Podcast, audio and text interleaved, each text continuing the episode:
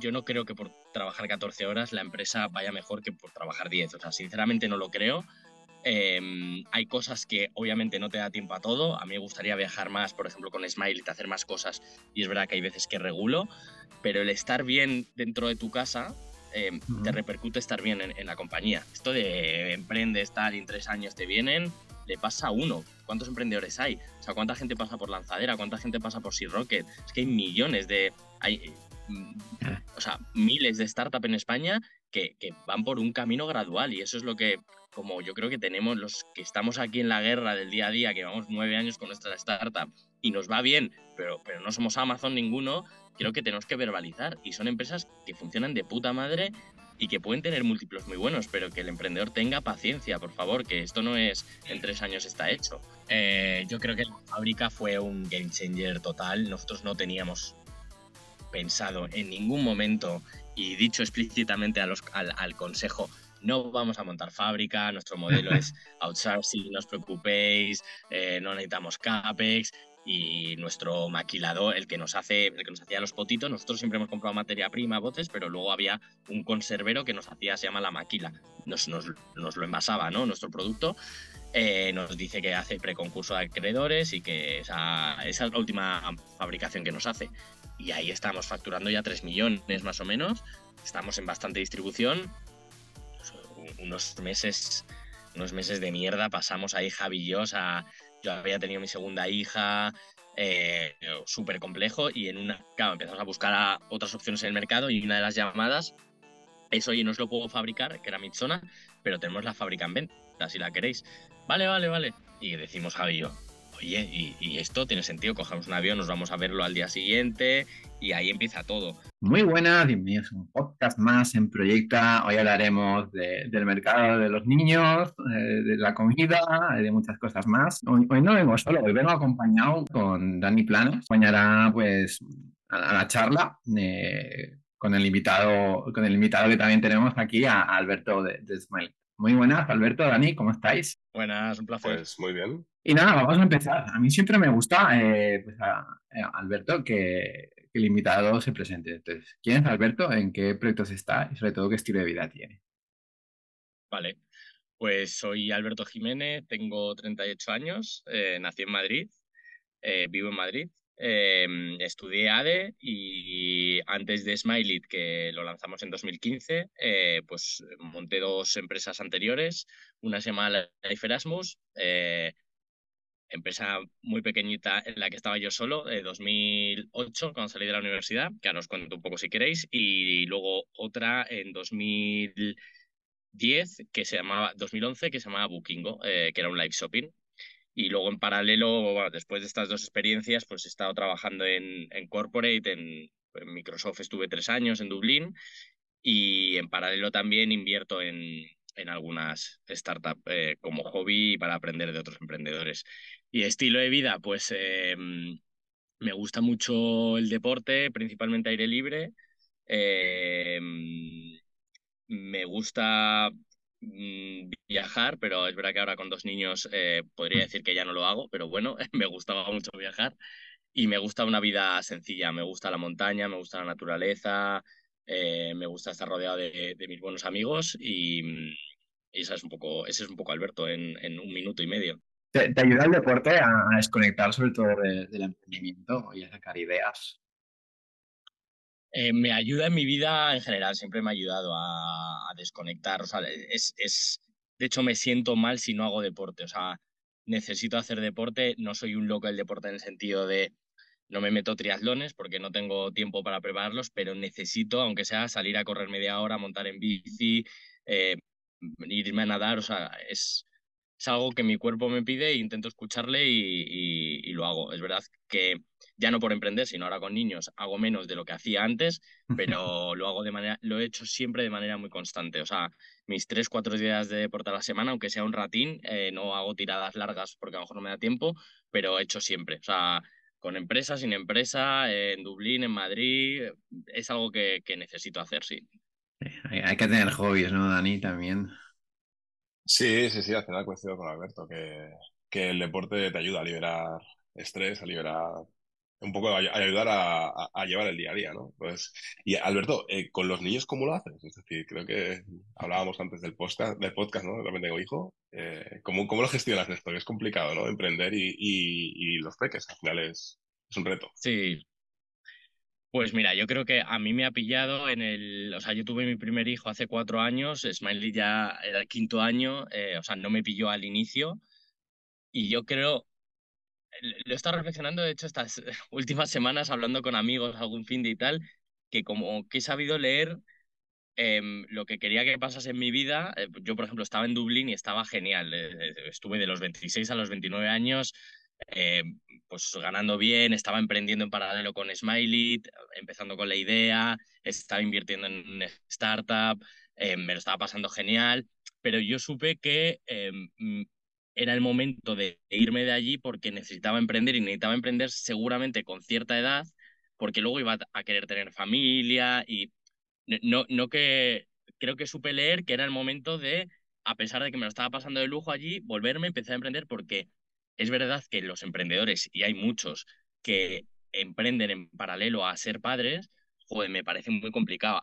Yo, obviamente, Smiley siempre ha estado ahí, pero ya tenía cierto equipo, o sea, el día a día no dependía de mí, ¿no? es decir, por supuesto dependía de mí, ¿eh? pero ya tenía cierta estructura Smiley, em, entonces, creo que soy un emprendedor poco al uso de yo quiero pasar tiempo con mis hijos y paso tiempo de calidad con mis hijos y, joder, parece que a veces decir esto es como no sé, como que eres menos, ¿no? Yo me gusta llegar pronto por las tardes, eh, intento, viajo bastante por Smiley, pero intento viajar lo menos posible. Si me puedo ahorrar una noche de dormir allí, me la ahorro. O sea, intento pasar tiempo porque para mí es súper importante. Mis hijos son al final el proyecto más importante que tengo. Es una realidad y parece algo.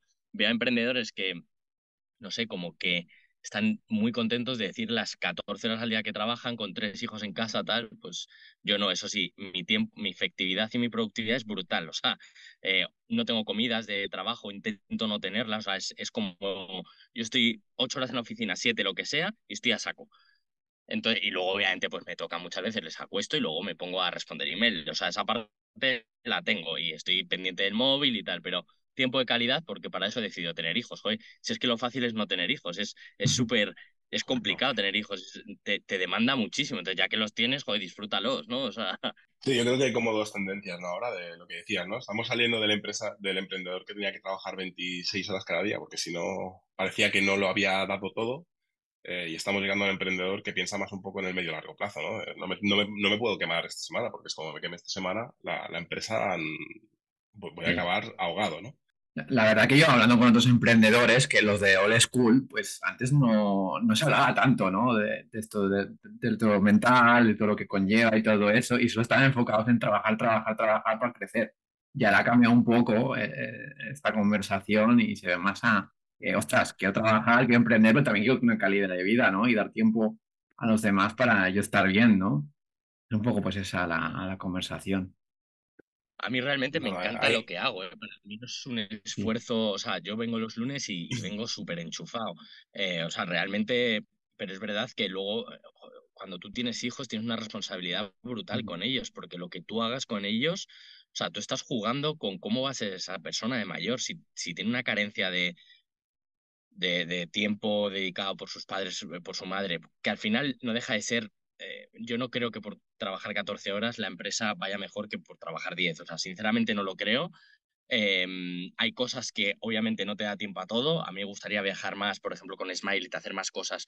Y es verdad que hay veces que regulo, pero el estar bien dentro de tu casa em, te repercute estar bien en, en, la compañía y tener ideas claras y entonces y luego hay, hay rachas o sea yo hay rachas que cuando hemos cerrado ronda o cuando hemos tenido cosas así pues obviamente eh, aparezco menos por casa o estoy menos tiempo y luego las dos semanas siguientes pues me relajo más y les llevo y les recojo todos los días yo del cole. O sea, que luego también es saber jugar con estirar la cuerda, soltarla un poco, por lo menos lo que a mí me funciona, ¿eh? digo. Em, y eso también me gusta porque me saca de la rutina, ¿no? También de todos los días llego a las nueve a casa, joder, que vaya rollo, ¿no? Pues un día llegas a las cinco, otro día a las nueve, vas jugando un poco con, con las cargas de trabajo, yo creo. Y, volviendo a ti, Alberto, pues por partes, ¿no? Porque has dicho en y medio, ¿no? Que te has presentado, has dicho cosas interesantes. Eh, empecemos con tu primer emprendimiento, ¿no? Que era, que era, si no recuerdo mal, este de, Erasmus, ¿no? Life Erasmus se llama. ¿Qué es lo que aprendiste en, en, tu primer emprendimiento que te has podido llevar a Smiley? Pues mira, fue una empresa que yo estaba, volví de, o sea, hice Erasmus el último año de carrera, lo hice en Francia y siempre lo cuento que yo tenía como la vocación de yo quiero eh, currar en Londres, mm. eh, en banca de inversión, no sé por qué tenía eso en mente, tampoco tengo ningún familiar banquero, la verdad es que no sé por qué quería eso. Y claro, me fui de Erasmus y dije, joder, esto es la leche. O sea, primero, yo, yo había estudiado en Madrid, soy de Madrid, había estudiado en Madrid, Universidad de Madrid, sales y dices, esto es un mundo, o sea, estoy en mi mega burbuja pequeña, en mi barrio, en, en mi colegio con mis amigos de siempre, y esto hay gente de todos los lados. Esto es, o sea, yo lo aprendí con 22 años esto, entonces me abrió mucho la mente de decir, me estoy perdiendo mucho, mucha parte de la vida. Entonces, cuando volví, dije, hay una oportunidad con gente internacional que le fui dando eh, lo, fue encajando y al final en España había hay eh, asociaciones de estudiantes que dependen de las universidades, que son los propios estudiantes de las universidades que dedican su tiempo a esas asociaciones y yo dije, esto hay una oportunidad de profesionalizarlo. Entonces organizábamos viajes, eh, un viaje al mes más o menos, les organizaba, hacíamos salamancas, hacíamos fallas, íbamos al País Vasco, eh, íbamos a Cádiz, bueno, eh, Toledo, Segovia, etcétera. Hacía intercambios de idiomas todas las semanas. llegué a acuerdos con, pues con el IE, con ESADE y tal, para poder eh, ofrecerles máster para cuando acabasen su Erasmus. Les buscábamos pisos también, llegamos a un acuerdo con una red de pisos eh, para buscarles pisos, incluso hacíamos eh, tema de SATEL para cuando llegas de Erasmus con tus tres maletas. Entonces teníamos un poco un servicio integral que, y estábamos estaba yo, me, me ayudaban un par de monitores, pero estaba yo, ese, esa, la empresa era yo en casa de mi madre con un portátil. Em, entonces, la empresa empezó a ir muy bien, o sea, empecé a ganar más dinero que todos mis amigos trabajando en las Big Four. Pero, por otro lado, tenía esa presión social de, joder, estás en casa organizando viajes a Toledo, ¿sabes? Eh, está bien, pero yo, yo mismo me puse esa presión, ¿no? Y dije, que, que, que voy a, o sea, no, no, sé si me veo haciendo seis años esto, pero en realidad la empresa iba bien, solo que me asusté. Me asusté porque socialmente pues estaba como preparado para otra cosa, ¿no? para trabajar en una corporate, etcétera. Entonces dije, vale, voy a buscar una experiencia profesional, me fui a trabajar en una agencia de marketing digital, eh, que molaba mucho porque era pequeñita y aprendí mucho de, de venta, de, esto era 2008, imaginaos el marketing digital de 2008. Eh, o sea, era hacer web y un poquito de SEO. Los inicios, sí, sí. No pude compaginarlo eh, los dos, claro, imaginaos, trabajar en agencia, que ya las horas son intensas, y tener tu empresa y tal. Entonces, lo estuve compaginando un año y salió una oportunidad para venderlo a una empresa que tenía muchos pisos en Madrid para gente internacional, gente de máster, etcétera, y que no estaba nada digitalizada. Entonces, al final, pues me compraron como la base de datos, la web, el nombre que empezaba a tener en, en Madrid, el nombre Life Erasmus, y al final llegamos a un acuerdo, me dieron nada, o sea, me dieron para un coche, eh, esa fue la venta, eh, porque a veces que la gente escucha venta y claro, ah. de venta, 2008 yo solo... Imaginamos millones todos. Sí, claro. Em, y pues con lo que saqué, lo invertí en, fui conociendo a gente del sector de emprendedores. Al final a mí lo que la carencia que tuve en Life Erasmus es que estaba solo, había muy, poco ecosistema emprendedor, yo no conocía a nadie, mis amigos no, no estaban en ese ecosistema y, necesitaba entrar, ¿no? De alguna manera. Entonces, eh, pues invertí en Talent, por ejemplo, invertí en, en algunas startups como para intentar meterme en ese mundo de, de, ecosistema de emprendedores, ¿no? Que al final cuando estás fuera te lleva mucho tiempo. Em, dejé la agencia y monté otra empresa que se llamaba Bookingo, que era un live shopping. Vendíamos productos de tecnología con, con 70% de descuento, el mismo producto durante 48 horas. Y ahí ya fue donde más aprendí, porque ahí ya estuve en el campus de Sea Rocket, me senté pues con Caviedes, con Gia Olive, o sea, ah, empecé a, poco a poco a enterarme de cómo funcionaba esto y ahí nos dimos cuenta de que llegamos tardísimo Em, estaban, eh, estaba Jesús Monleón, estaba, o sea, llegamos tardísimo y en seis meses decidimos cerrar. Decisión súper acertada porque hubiese hecho perder el, los primeros 200.000, 300.000 euros a mis amigos, familiares y tal, no hubiésemos llegado a ningún lado. Entonces, antes de hacer ampliaciones, eh, decidimos cerrar Y luego me fui a, ahí fue cuando me fui a Microsoft a, a Dublín. ¿Has, ¿Has, intentado enlazar o has enlazado, que no sé si queriendo o sin querer, como dos olas, ¿no? Es decir, año 2006, 2007, 2008, eh, nace Life Erasmus, ¿no? Por lo que decías. Y, y también ha nacido por Erasmus, creo recordar que más o menos es de esa época. Y creo recordar de la época que habían como tres o cuatro sites más, eh, todos enfocados a Erasmus. ¿Por qué? Pienso mucho ¿Hay, ¿hay algún motivo?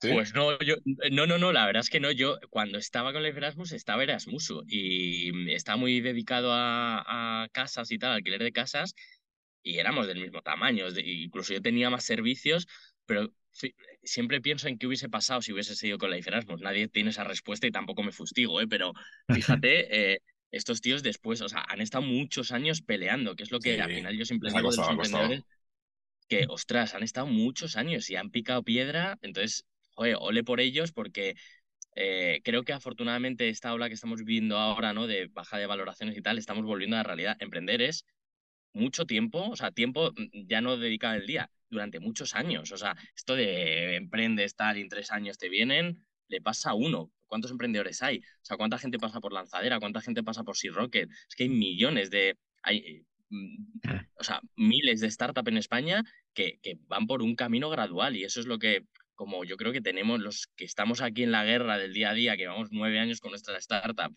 y nos va bien, pero, pero no somos Amazon ninguno, creo que tenemos que verbalizar. Y son empresas que funcionan de puta madre y que pueden tener múltiplos muy buenos, pero que el emprendedor tenga paciencia, por favor, que esto no es en tres años está hecho.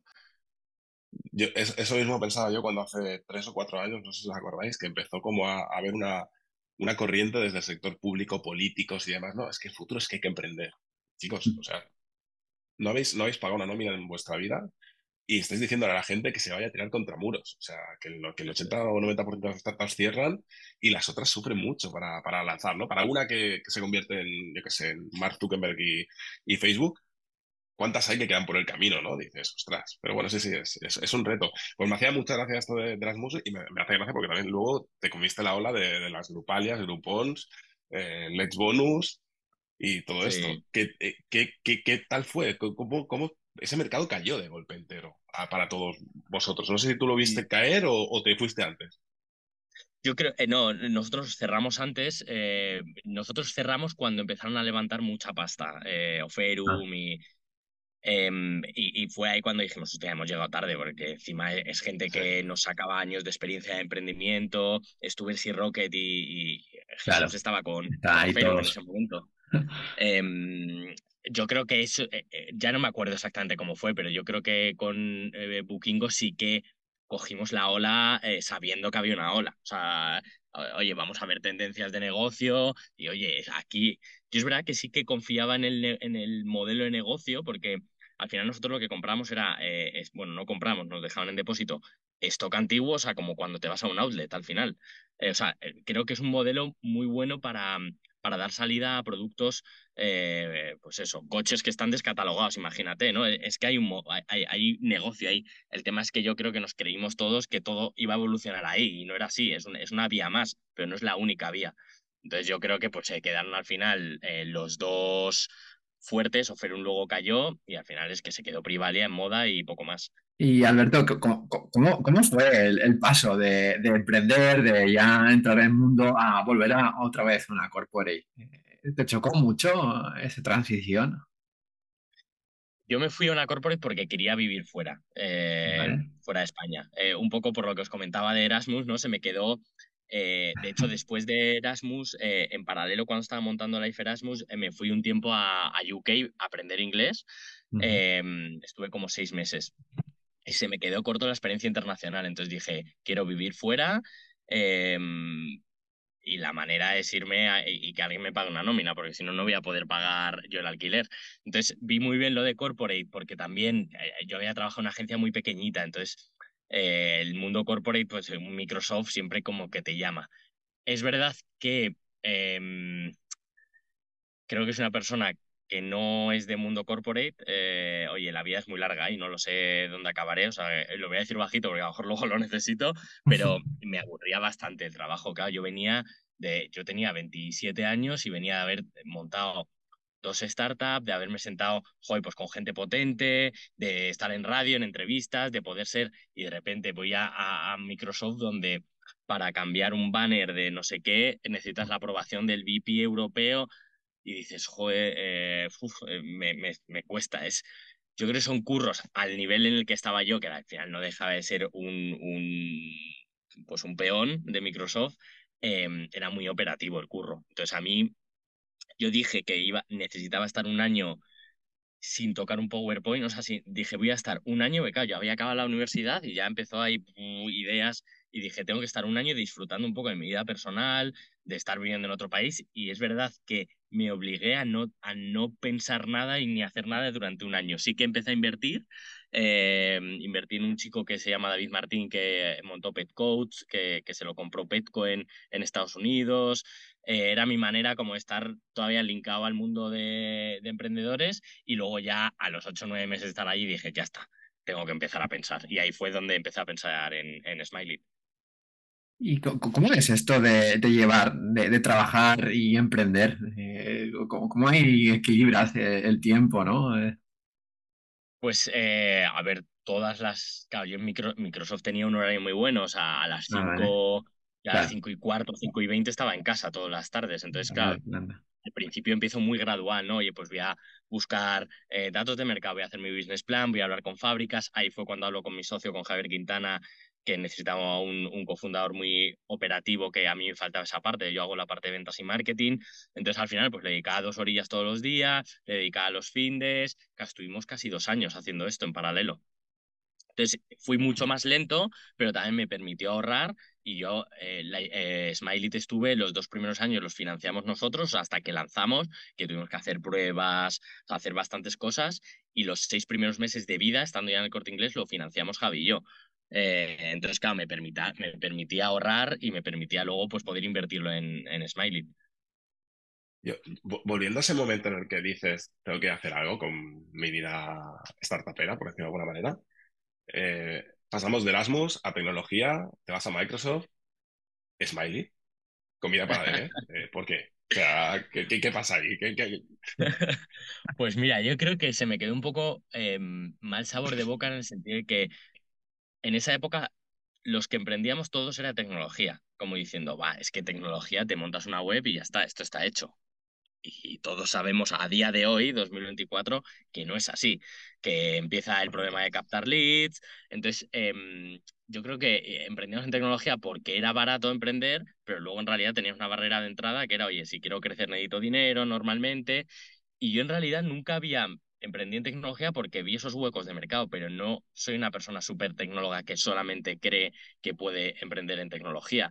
Em, me gustan varios sectores y, joder, no me voy a comparar, ¿eh? ni mucho menos, por nombrar a alguien que lo ha hecho muy bien, un Martín Barsaski eh, está ahora con una empresa de reproducción, eh, que no tiene nada que ver con tecnología, ya montado ya.com. Entonces yo creo que al final se puede emprender en varias, no tienes por qué solamente emprender en tecnología, es verdad, en tecnología hemos vivido un boom los últimos 10 años con muchas oportunidades y yo lo vi en alimentación, me preocupaba, la realidad es que cuando estoy en Irlanda y antes de Irlanda, empieza a haber casos de enfermedades en, en mi familia, eh, cercanos, eh, y empiezo un poco a, pues, a leer mucho y a informarme y a decir, joder, que es que yo tengo genes, ¿sabes? O sea, tengo que, tengo que, tengo que ver qué está pasando aquí, ¿no? Y, y me di cuenta que la alimentación era clave y lo que yo siempre he comido bastante sano, pero lo que piensas que comes sano, luego cuando te empiezas a, a leer y informar dices, hostia, no es tan sano lo que, como yo pensaba. Entonces, yo creo que fue ahí nexo de ideas y mi hermano, tengo un hermano mayor eh, que tiene su primer hijo y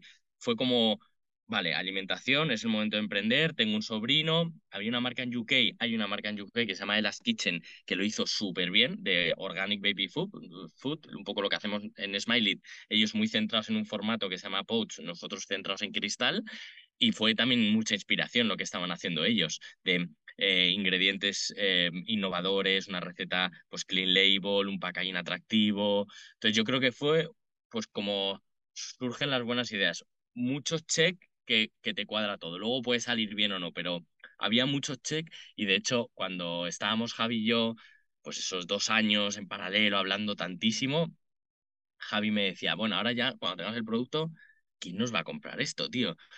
Y yo no tenía duda de que, de que, había, de que había demanda. O sea, eh, eh, le decía, ya verás, cuando lo metamos en las farmacias, en las tiendas ecológicas, o sea, era corazonada, no tenía ni idea, no, no compraba ni un dato a Nielsen, pero era corazonada simplemente de, hay un mercado, no sabemos cómo de grande o cómo de pequeño va a ser, si va a ser autoempleo o no, pero hay, y, y, efectivamente lo, vamos, lo sigue habiendo.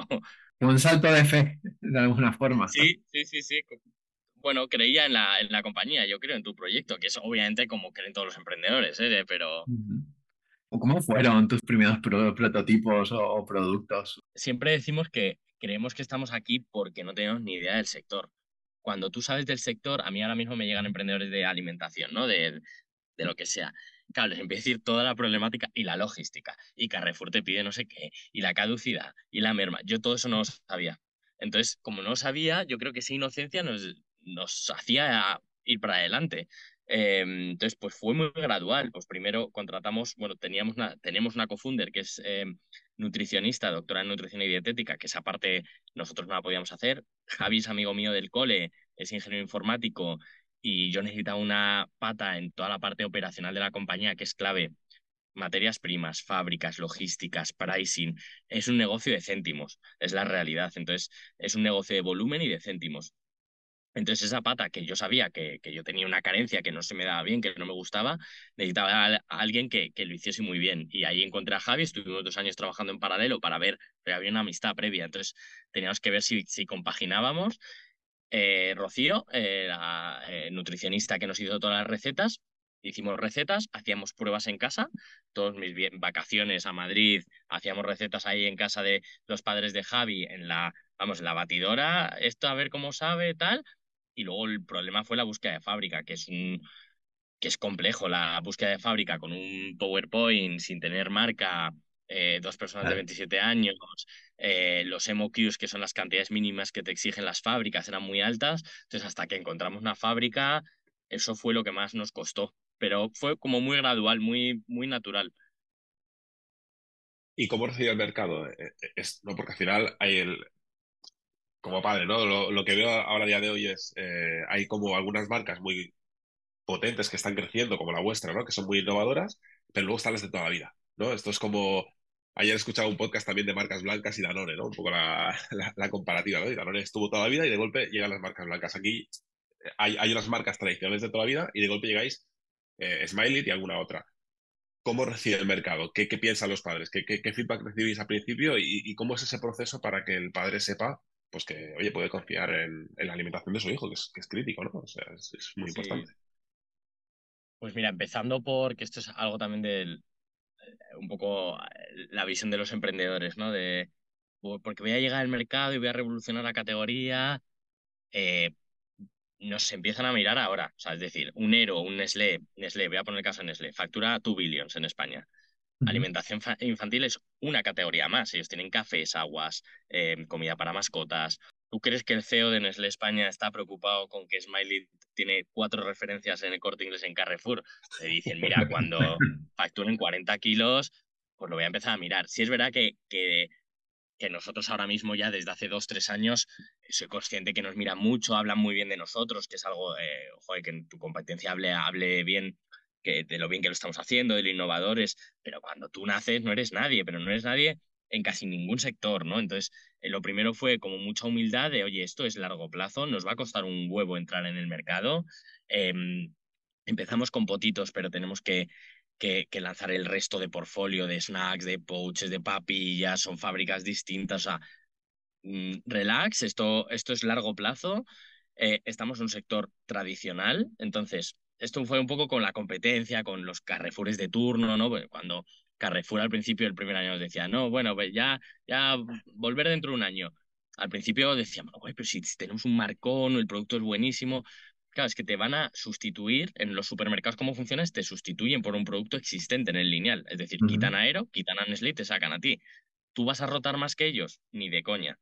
Entonces, hay que entender todas las partes, ¿no? Cada uno tiene ahí eh, su parte. Entonces, muchas veces hay que entender que tú tienes que ir demostrando. El tema es demostrar poco a poco. Nosotros la estrategia fue entrar en tienda, tienda ecológica porque era un cliente como que no había que explicarle ya lo ecológico, que no había que explicarle el premium de precio, etcétera, en tienda ecológica y farmacia y en nuestra web.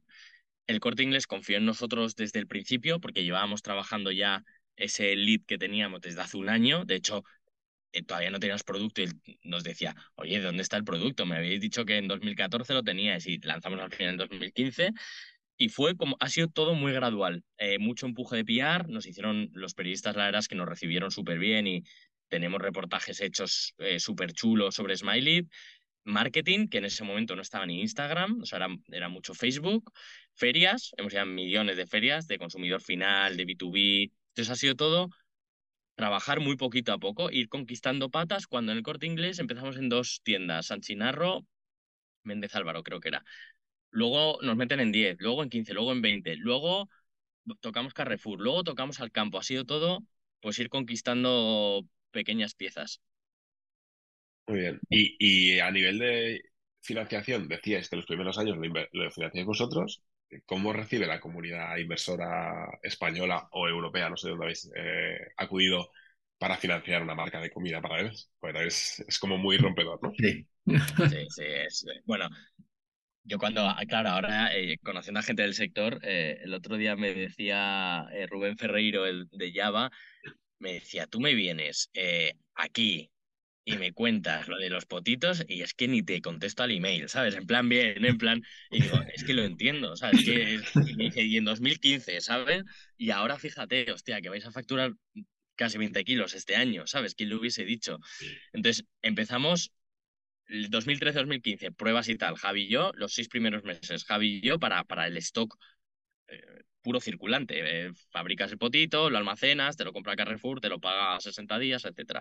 Mm. Fuimos, los dos primeros años fueron amigos y familiares, que, que es la leche porque yo me alegro mucho por ellos, todavía ya no, porque no ha habido una salida, pero si todo va bien, pues en algún momento habrá una salida para ellos em, y van a tener un múltiplo muy bueno, porque es gente que apostó con, por nosotros por Javi por mí. Esa, es, o sea, les gustaría la idea, pero en realidad, eh, son muchos amigos y familiares los que han confiado en nosotros.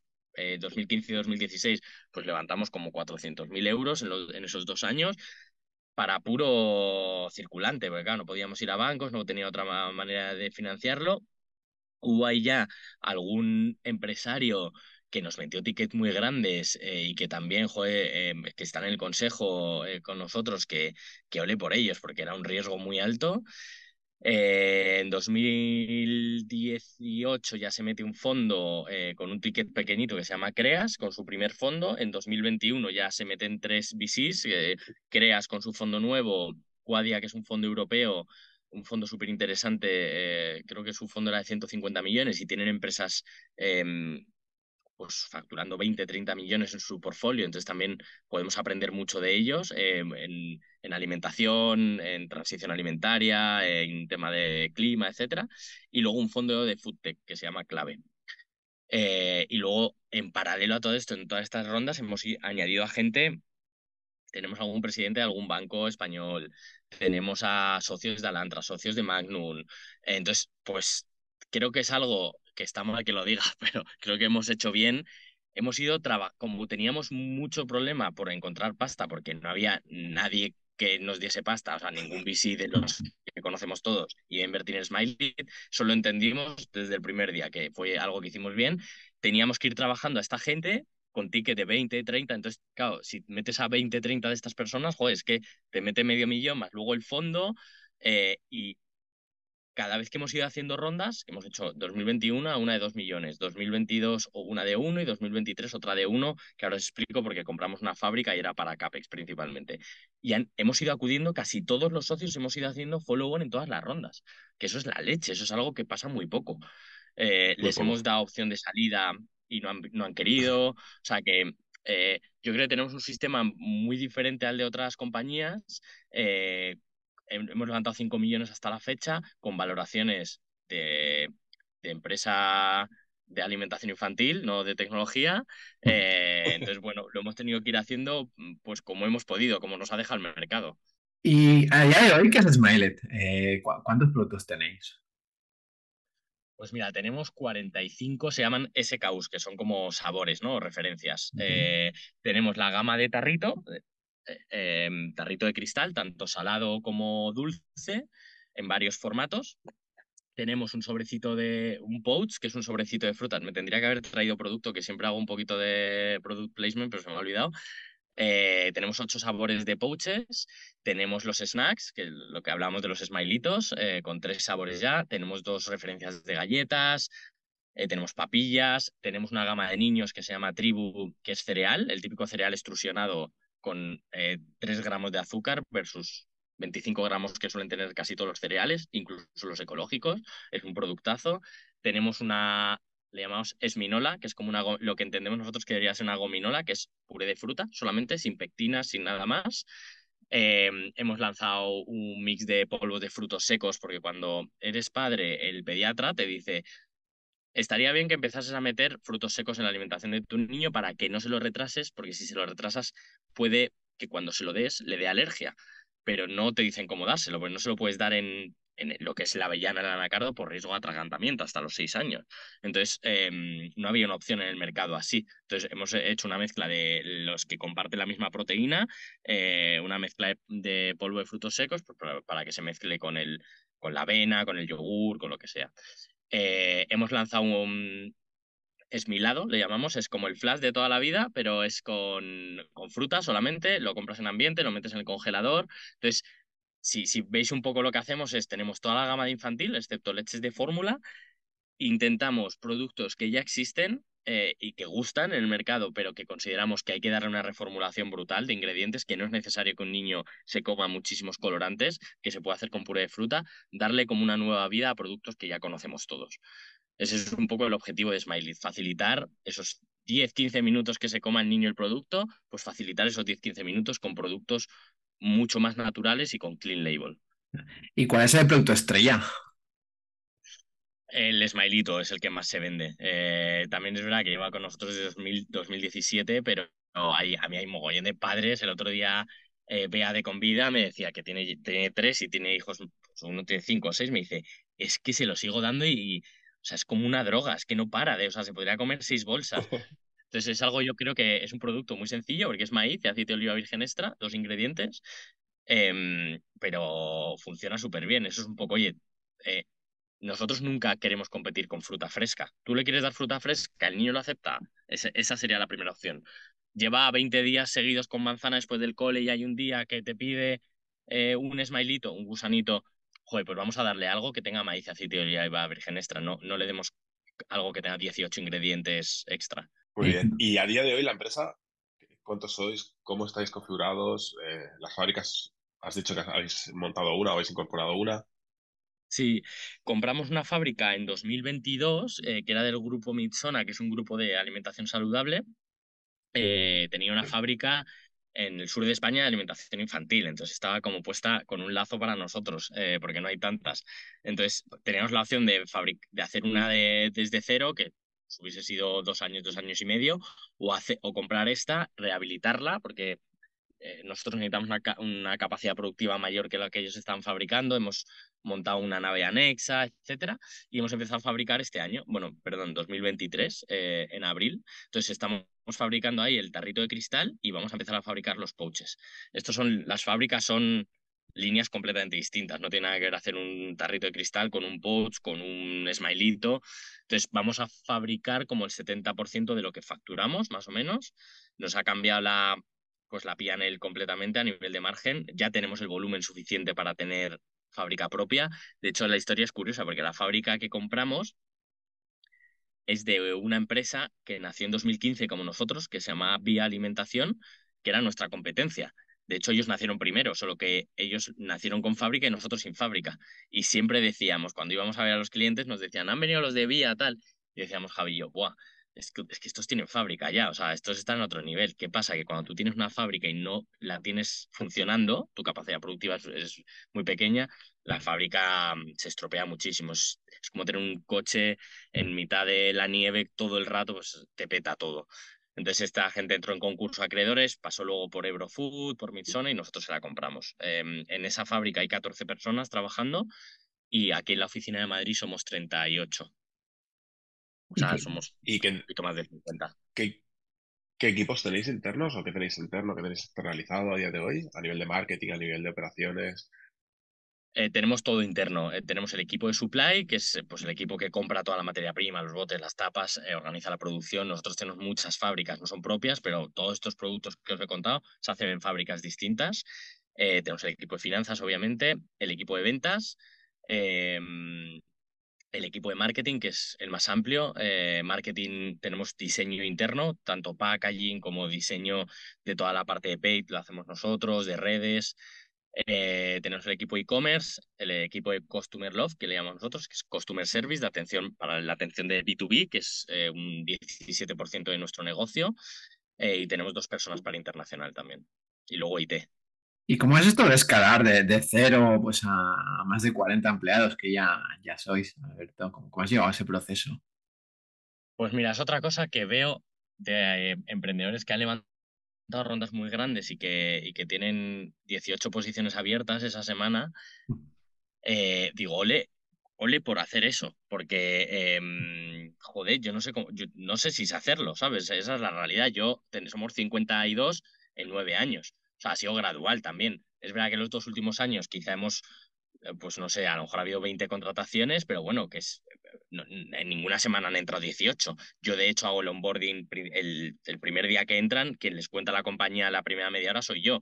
Ah. Y eso, Javi y yo nos gusta seguir poder, seguir hacer, haciéndolo, porque eh, repito, no sé si sé hacerlo de otra manera. Sé hacerlo de esta, eh, me ha funcionado esta, esa parte de personalización, de a, nosotros nos funciona. Eh, nosotros hemos pasado por todas las etapas. Yo he estado vendiendo hasta hace muy poco. He estado vendiendo y abierto todos los distribuidores ecológicos, las farmacias. Entonces, yo sé que le puedo exigir al equipo comercial, sé lo complicado que es cerrar clientes. Javi ha estado negociando con las fábricas hasta hace nada. Entonces, nosotros, esto ha sido lo que decía, es muy, ha sido muy orgánico, muy gradual. Nos va muy bien, yo creo estamos muy satisfechos con los números, pero ha sido gradual. O sea, no, no ha habido de la noche a la mañana 70 personas aquí. Entonces, creo que entendemos muy bien cada uno de los puestos que se les puede exigir. Vayamos a tomar decisión. ¿Cuál ha sido tu peor toma de decisión dentro de, de Smiley?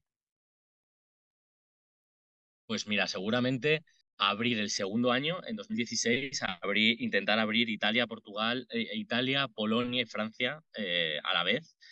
Eh, imagínate, 2015 facturamos 85.000 euros. Esto es otra de las cosas, ¿no? De, Vendo en 72 países. ¿Cuánto facturas? 300.000 euros en total. Pues, pues hombre, eh, yo creo que hay que poner foco. Eh, no molas más por, por, por... Y no molas más por vender en qué países. Por ejemplo, nosotros nuestra expansión internacional que hemos hecho hace dos años está siendo Europa del Este. No, no hemos ido a UK, no hemos ido a Francia, no hemos ido a Alemania porque llegamos tarde, porque hay que ir con un capital brutal. Pero estos países, un Polonia tiene 45 millones de habitantes, una, un ratio de, mm, de nacimientos mayor que el del sur de Europa, que consumen más ecológico que nosotros. Entonces, que luego hay países muy interesantes que parece que si vas a esos países no eres, eres menos emprendedor. Entonces, nosotros nos equivocamos abriendo tan pronto eh, tantos países, no estábamos preparados y más en alimentación que tienes que etiquetar en el idioma local. O sea, que, que puedes perder eh, y, una vez puesta la etiqueta no la sacas, o sea, es producto que hay que desechar. Entonces, bueno, pues ahí un poco a, por, por, lo bien que íbamos en España, por lo que estábamos entrando en retail, por los inversores, por, por nosotros mismos, eh, por otros emprendedores, pues decidimos abrir tres países y afortunadamente cerramos muy pronto. Dijimos, no, no, no, regula, stock para acá, vamos a centrarnos y, y estuvimos cinco años sin tocar internacional. O sea, lo hemos empezado a tocar en 2021. Ah, ¿Y, cómo eso hace cambiar el chip? ¿Por qué volvéis a probarlo? Es decir, ¿por qué en 2021 tienes para adelante otra vez? Pues ahí eh, es verdad que empezamos a tener ya más portfolio, que yo creo que es muy necesario en alimentación, eh, porque en, 2016 teníamos cuatro potitos o cinco, ¿sabes?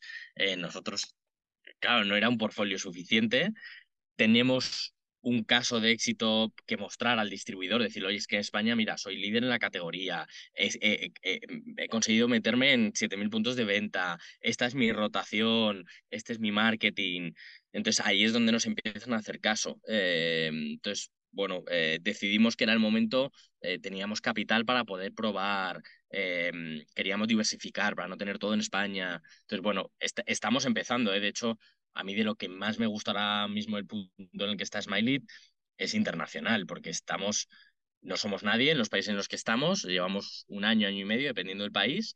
Polonia acabamos de empezar, Rumanía llevamos un año y medio, y voy viendo cómo es lo mismo que pasó en España, ¿no? Pues primero te metes en un retail, vas rotando, luego te metes en otro, haces una agencia, una nota de prensa PR, luego haces un poquito de influencer, luego te viene una oportunidad de no sé qué.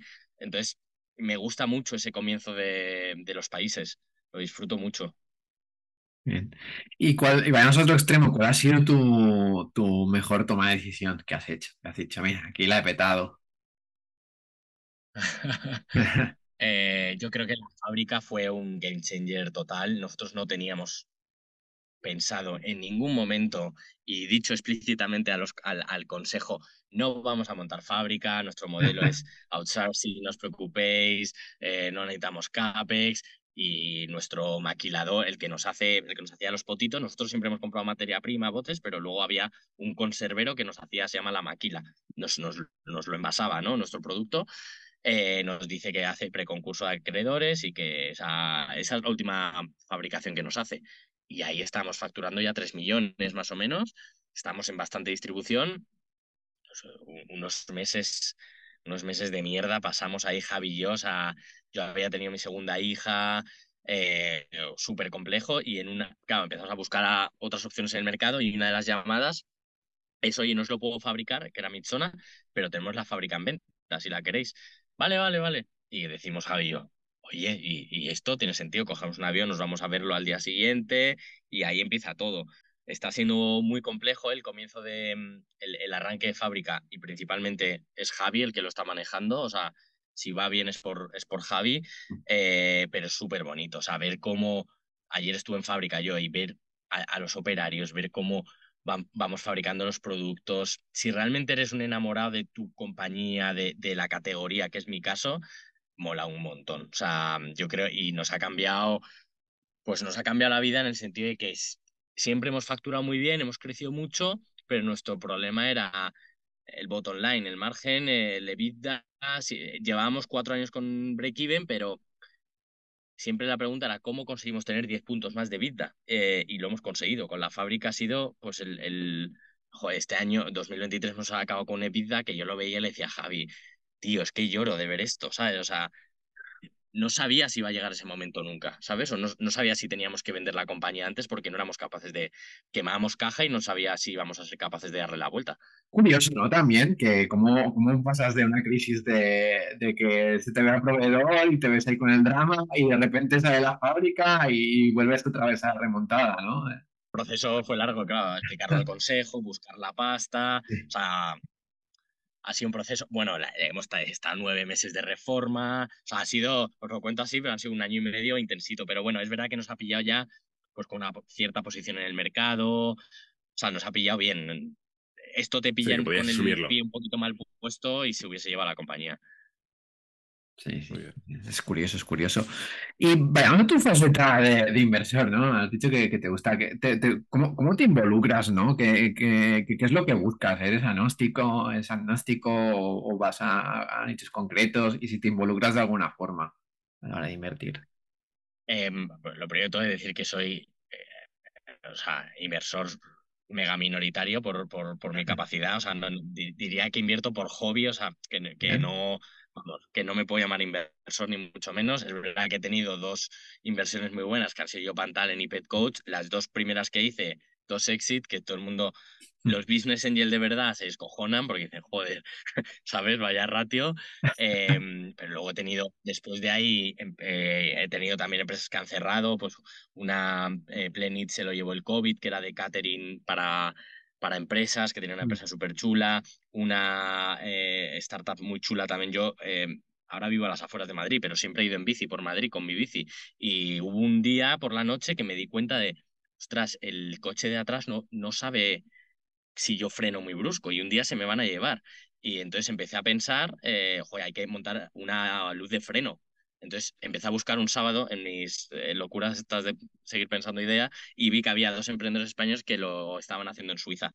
Y dije, mira, os pongo pasta a vosotros, les fue mal, cerraron, o sea que, que luego he tenido cierres también.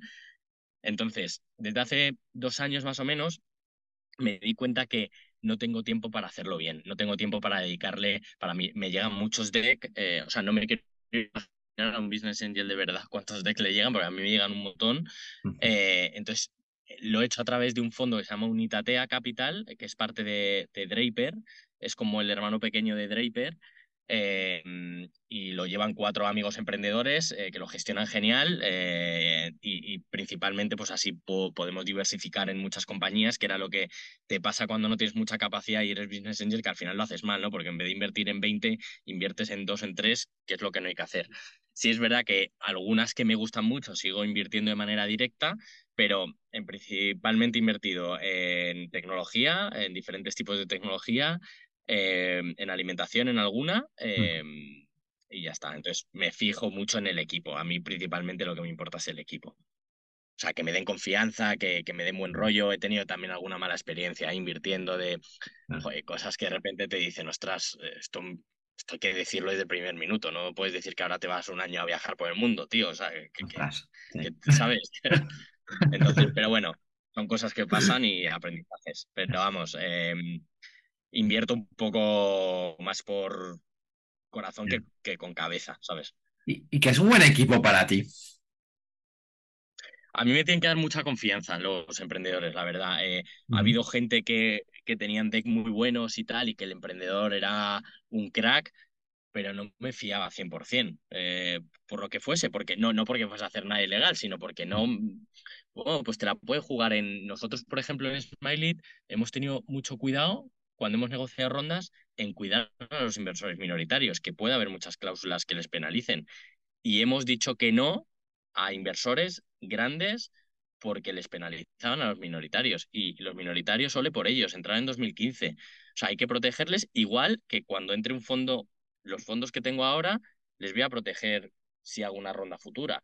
Entonces, Em, pues eso a mí, por ejemplo, me da mucho respeto, ¿no? De, inversores que, de emprendedores que quizá no te dan toda la información muy clara, eh, inversores que no te dan un reporte a todo el cap table, ¿eh? Yo, por ejemplo, como no me involucro, no estoy en los consejos, no pido estar, yo qué sé, una newsletter anual, a lo mejor, ¿sabes? Entonces, em, son cosas básicas que para mí me tiene que dar confianza esa persona, que cuando le llame y le diga, oye, vais a hacer una ronda, no sé si hacer follow o no, cuéntame, ¿cómo estáis de verdad, ¿sabes? Bien. Muy bien. Y, y hablemos de futuro. ¿Dónde ves eh, a Smiley dentro de 10 años y, si te ves tú dentro, Alberto?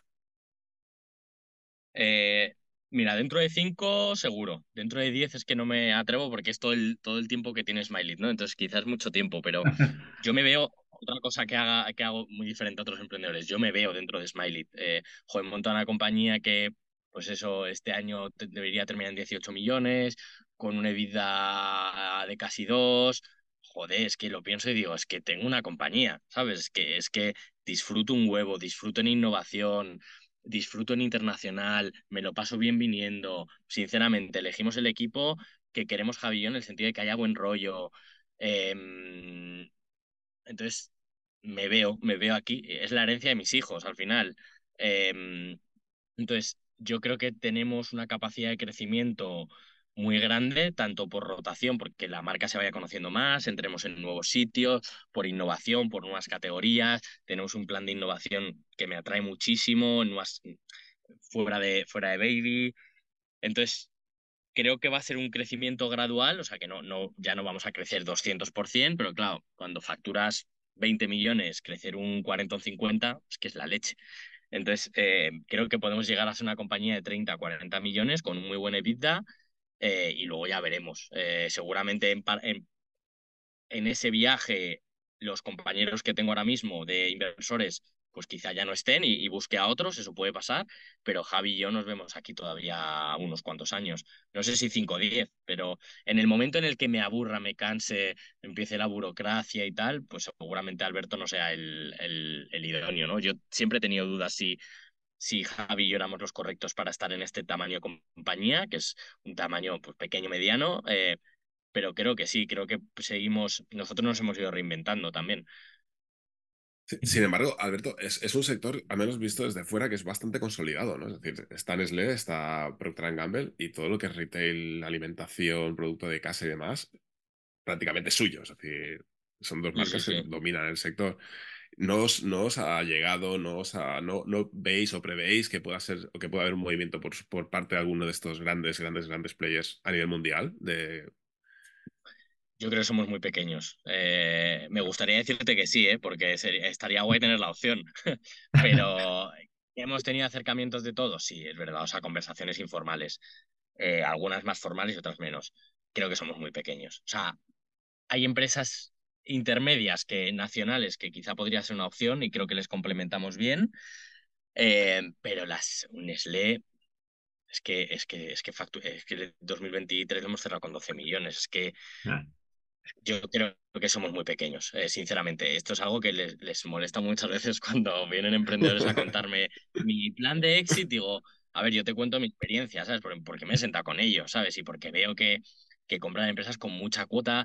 Eh, joder, nosotros todavía tenemos mucha cuota en España y estamos empezando en Portugal, pero que es que, es que ellos están en Suiza, ¿sabes? O sea, claro. entonces, em, creo que, o sea, no lo sé, la verdad, cuál será el futuro de Smiley. A mí me gustaría todavía, antes que se meta un industrial, creo que tenemos camino por, por recorrer en, no sé si a través de, de, de otras rondas un poquito más grandes, de VCs, de crecer de manera inorgánica también es una opción, nosotros, pero yo como veo el foco es poner a Smiley en, en una compañía de 30, de 30, 40, 50 millones, dependiendo del año, pensando en un muy buena EBITDA. Claro, cuando tienes buena EBITDA te da muchas opciones, ¿no? De, de invertir en CAPEX para fabricar otros productos, de crecer de manera, de manera inorgánica. Hay, hay- estamos como en un estado de compañía que, que no lo he vivido años anteriores y que también yo tengo que ir digiriendo, ¿no? Que, que cómo va siendo el crecimiento. No, totalmente, y paso a paso, que al final estás haciendo algo que es muy complicado, que a veces hablamos de, empresa, de emprendedores o de empresarios que, que tienen una empresa con una EBITDA del 10% o con 2 millones de EBITDA y, y parece que no es nada, que son 2 Sí, millones de sí, euros, sí. eh, que es mucho dinero, es muy complicado y es, es muy difícil de llegar a ese punto. Sí, sí, sí, desde luego. Eh, Es, es complejo, sin duda, ¿no? Ya, has, dicho una cosa que, que me llama la atención, ¿no? Que, que vas a dejar la herencia a tus hijos. Eh, ¿qué, qué- qué quieres que tus hijos sean? Eh, ¿los estás invitando a emprender o que sean ellos mismos? Son muy pequeños, la verdad. Muy Entonces, pequeños. eh, realmente lo que quieran y espero no, espero hacerlo bien y no em, y no guiarles en lo que yo he sido, ¿no? A mí me da exactamente igual lo que sean, que, que disfruten. Yo, yo creo que me gustaría que disfrutasen haciendo su curro, porque yo disfruto un montón. Y eso es algo que sé que es muy raro. Nosotros somos emprendedores, ¿no? Entonces lo entendemos, pero cuando te sientas un domingo a comer con colegas y les ves las caras de que al día siguiente es lunes, pues es que a mí no me pasa. Afortunadamente no me pasa, ¿sabes? O sea, afortunadamente me encanta lo que hago. Entonces, ojalá puedan decir lo mismo dentro de 25 años. O sea, ojalá. Eh, me refería a que, que al final mi, mi patrimonio ahora mismo es Smiley. O sea, si esto va bien, pues, pues genial, ¿no? Me irá bien y, y obviamente pues ellos eh, será parte de, su, de, de lo que les pueda dejar, ¿no? Pero al final yo creo que dándoles una buena educación, el resto que venga solo. Genial. Correcto. Pues ya- Hay cosas ya- más importantes, ¿cierto? Sí, sí, sí, sí. Pues ya vamos con la última pregunta, ya, ya es más libre, Alberto, es eh, si quieres dar algún consejo a los emprendedores que nos escucha, eh, no sé si es de libros, de podcast, que recomendar, lo que tú quieras. Eh, bueno, yo creo que ya les he metido bastante chapa con mis teorías de, de qué hay que hacer y qué no. Eh, podcast, eh, el de Sea Rocket, yo creo que está muy bien. Eh, la gente de Sea Rocket también es que me cae muy bien y lo hace muy bien. Así empecé, que se llama, que es de Bel- Bertrán Espinosa Monteros, también me gusta mucho. Eh, y libros, yo voy alternando, la verdad, voy alternando eh, libros un poco más de empresa y luego libros más eh, de otro, de, de- pues por ejemplo, ahora me estoy leyendo uno de, em, de geopolítica, de, de, de, de por qué Rusia está haciendo lo que está haciendo, nada, pero me acabo de leer una novela de un espía, o sea, que voy alternando, ¿no? Eh, a nivel de negocio me leí uno muy chulo que es del fundador de Patagonia, eh, que es Mm, eh, sí. deja, eh, deja a tu gente ir a hacer surf o algo así, eh, que está muy bien. Patagonia me encanta la, el ADN de la compañía, es verdad que te tiene que gustar ese tipo de, de compañías, pero el libro está muy, muy bien, la verdad, o sea que es muy recomendable. Genial. Dani, ¿algunas, algunas últimas palabras, Daniel?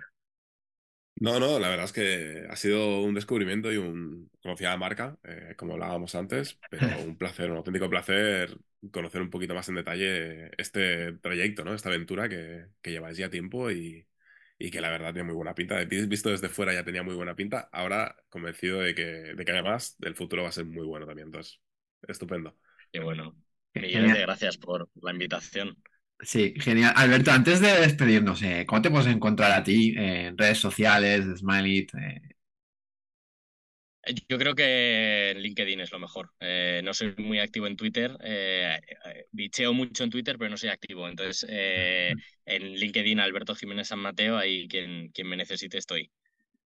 Genial. Pues recordad a la gente que si os gusta este podcast, que lo compartáis con otro emprendedor. Y nada, seguiremos de cerca a Smailit a ver hacia, hacia dónde va y si gana cuota de mercado para que sea ahí importante entre las otras marcas.